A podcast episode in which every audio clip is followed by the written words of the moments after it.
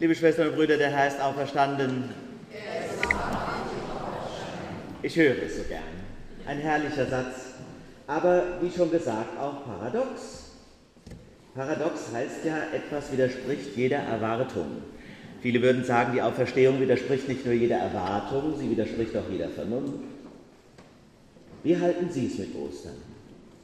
Glauben Sie, was wir heute feiern? Man müsste ja quasi ein Paradoxon überspringen oder noch viel besser und schöner es auflösen. Kriegen wir das hin? Geht das? Das ist ja eine spannende Sache mit den Paradoxien.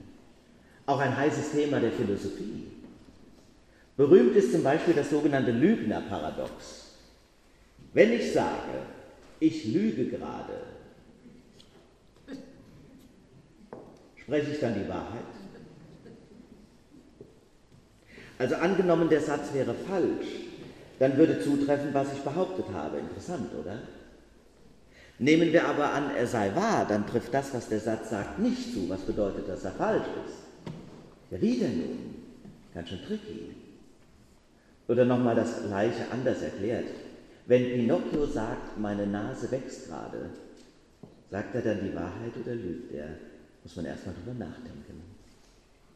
Ostern ist ein herrliches Paradoxon, weil es hier nicht um ein philosophisches Glasperlenspiel geht, sondern um eine existenzielle Frage meines Lebens. Nämlich um so wichtige Fragen wie, wo komme ich her? Und noch wesentlicher, wo gehe ich hin? Und gibt es einen Sinn dazwischen? Falle ich ins Nichts am Ende meines Lebens, keine Reise macht ja Sinn ohne Ziel. Wenn das Ziel aber das Nichts ist, wer kann mir erklären, wozu ich lebe? Ist mit dem Tode alles aus? Das ist die existenziellste Frage unseres Lebens. Karl Gustav Jung hat gesagt, dass alle seelischen Probleme über 35 damit zusammenhängen, dass man das nicht gelöst hat. Sich darüber Rechenschaft zu geben. Und vielleicht, so Gott will, auch mal die Kräfte der Seele zusammen über diese Mauer zu springen und sagen, ja, ich glaube, trotz aller Paradoxien. Ich sage euch, der Herr ist auferstanden, er ist wahrhaftig auferstanden. Ja, das sage ich und ich sage die Wahrheit. Aber es bleibt ein Paradoxon. In diesem Jahr ist ja übrigens nicht nur die Osterbotschaft paradox, sondern auch noch das Datum, das ganze Fest. Schon mal gehört? Man spricht tatsächlich im Jahr 2019 von einem sogenannten Osterparadoxon. Finde ich total interessant. Hätten Sie das gewusst? Googeln Sie das mal. Hochinteressant. Wenn ich das jetzt anfange zu erklären, dann dauert das länger als eine normale Predigt. Wenn ich es denn verstanden hätte. Haha. Tja, also wenigstens so viel.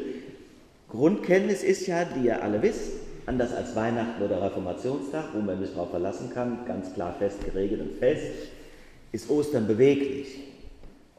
Und nach Ostern richtet sich die Fastenzeit, der Karneval, aber auch nach hinten raus Pfingsten und so weiter. Wie wird das festgelegt? Das Datum richtet sich nach dem ersten Sonntag im Frühlingsanfang und dem ersten Frühlingsvollmond. Also auf den ersten Sonntag nach dem ersten Frühlingsvollmond. Bis zu vier Wochen kann sich logischerweise bei einer Mondphase das verändern. Der früheste Termin ist damit der 22. März das war zuletzt im Jahr 1818 der Fall. Und der späteste, denkt ihr jetzt, wäre jetzt schon? Nein, ist der 25. April. Das geschieht aber erst wieder im Jahr 2285, obwohl wir ja jetzt eigentlich schon ziemlich spät dran sind.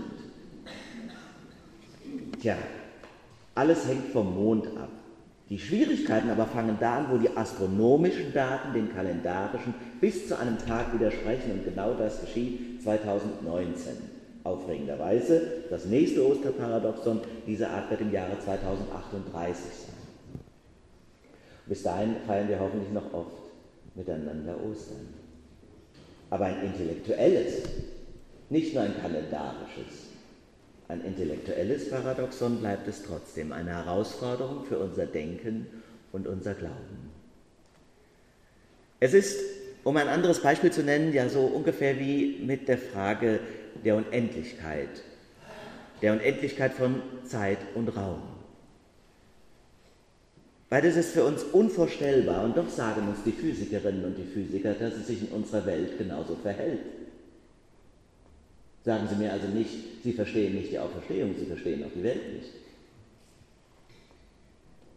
Ein unendliches Universum scheint dem gesunden Menschenverstand genauso zu widersprechen wie übrigens ein endliches. Wenn wir jetzt sagen würden, alles muss doch zu irgendeinem Zeitpunkt mal angefangen haben, auch das ist übrigens eine Wahrheit, dann fragen wir völlig zu Recht, und was war dann davor? Es ist reizvoll, sich mit dem Thema der Paradoxien zu beschäftigen, reizvoll deshalb, weil, weil es alle die entlarvt, die meinen, schon etwas Kluges und Zutreffendes gesagt zu haben, wenn sie sagen, dass die Auferstehung von den Toten nicht sein kann, weil sie dem gesunden Menschenverstand widerspricht. Das passiert mir immer wieder. Das kriege ich immer mal wieder gedrückt, in den möglichsten und unmöglichsten Zusammenhängen. Ein Leben nach dem Tod kann es nicht geben, sagt mir einer in der Kneipe. Oder in einer hitzigen Diskussion neulich nach einem Vortrag. Und oft wird das mir gegenüber vorgetragen mit einem mitleidigen Lächeln und im Brustton der intellektuellen Überlegenheit. Nach dem Motto, du armer Pfarrer, du musst das ja sagen. Wahrscheinlich hat der beschränkte Geistliche noch nie darüber nachgedacht, dass das unvorstellbar ist, von niemandem außerhalb der Bibel erlebt wurde und wissenschaftlich nicht nachgewiesen werden kann. Ja, aber stellen Sie sich vor, da habe ich schon mal drüber nachgedacht. Und ich halte es trotzdem für eine Wahrheit, allerdings für eine existenzielle. Eine existenzielle Wahrheit, weil ich nämlich weiß, dass Paradoxien zu meinem Leben gehören. Und es sprengt einfach meine Sinnes- und Wahrnehmungsmöglichkeiten, Auferstehung zu erfassen und erklären zu können. Aber das geschieht bei vielen anderen Paradoxien meiner Wirklichkeitserfahrung auch. Wenn es sein kann, dass die ganze Welt, die Schöpfung, das unendliche All und Universum sich bis heute in Ausdehnung befindet und ursprünglich die Größe eines Fußballs oder was weiß ich hatte, dann ist mir das genauso unvorstellbar und anscheinend doch wahr, sagen zumindest die Wissenschaftlerinnen und Wissenschaftler. Jetzt hat die Ausdehnungsthese für mich nicht so den direkten existenziellen Bedeutungscharakter. Ostern aber schon weil ich mit Ostern in diese Erfahrung einstimme, dass mit dem Tode nicht alles aus ist. Dass ich gehalten werde und getragen bin über die Schwelle des Todes hinaus und dass die, die ich geliebt habe und die ich schmerzlich vermisse, genauso geborgen sind in Gottes Armen. Das alles bedeutet Ostern. Ich kann es nicht erklären, aber ich glaube es. Ich glaube es auch, weil ich es glauben will. Ohne will und kann ich nicht leben. Johann Wolfgang von Goethe schrieb 1829 an seinen Freund Johann Peter Eckermann, die christliche Religion ist ein mächtiges Wesen, woran die gesunkene und leidende Menschheit sich immer wieder emporgearbeitet hat. Indem man ihr diese Wirkung zugesteht, ist sie über aller Philosophie erhaben und bedarf von ihr keiner Stütze.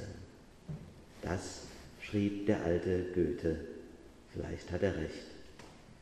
Liebe Schwestern und Brüder, ich bitte euch, dass ihr euren Glauben nicht ängstlich versteckt, weil ihr vielleicht Sorge habt, euch im Diskurs mit den Gebildeten die intellektuelle Satisfaktionsfähigkeit zu verlieren.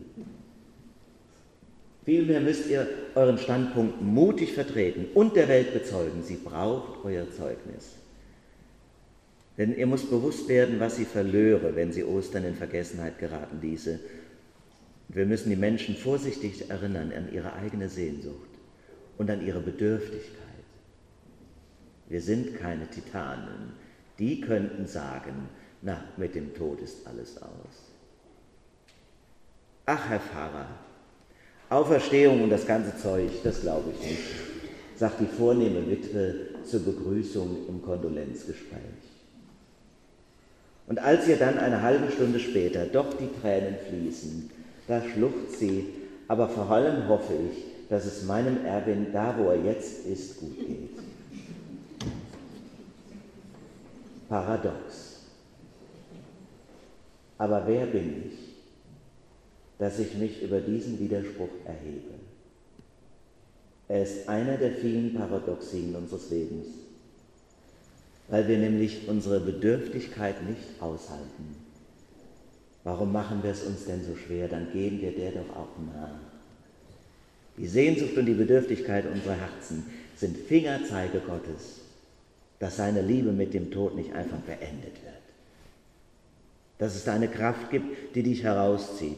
Manchmal leben wir Auferstehung mitten im Leben und sind erstaunt, wie das möglich ist, dass ich kraftvoll und einigermaßen lebendig und ohne Sorgen aufstehen kann, obwohl so viel Schwieriges zu bewältigen ist.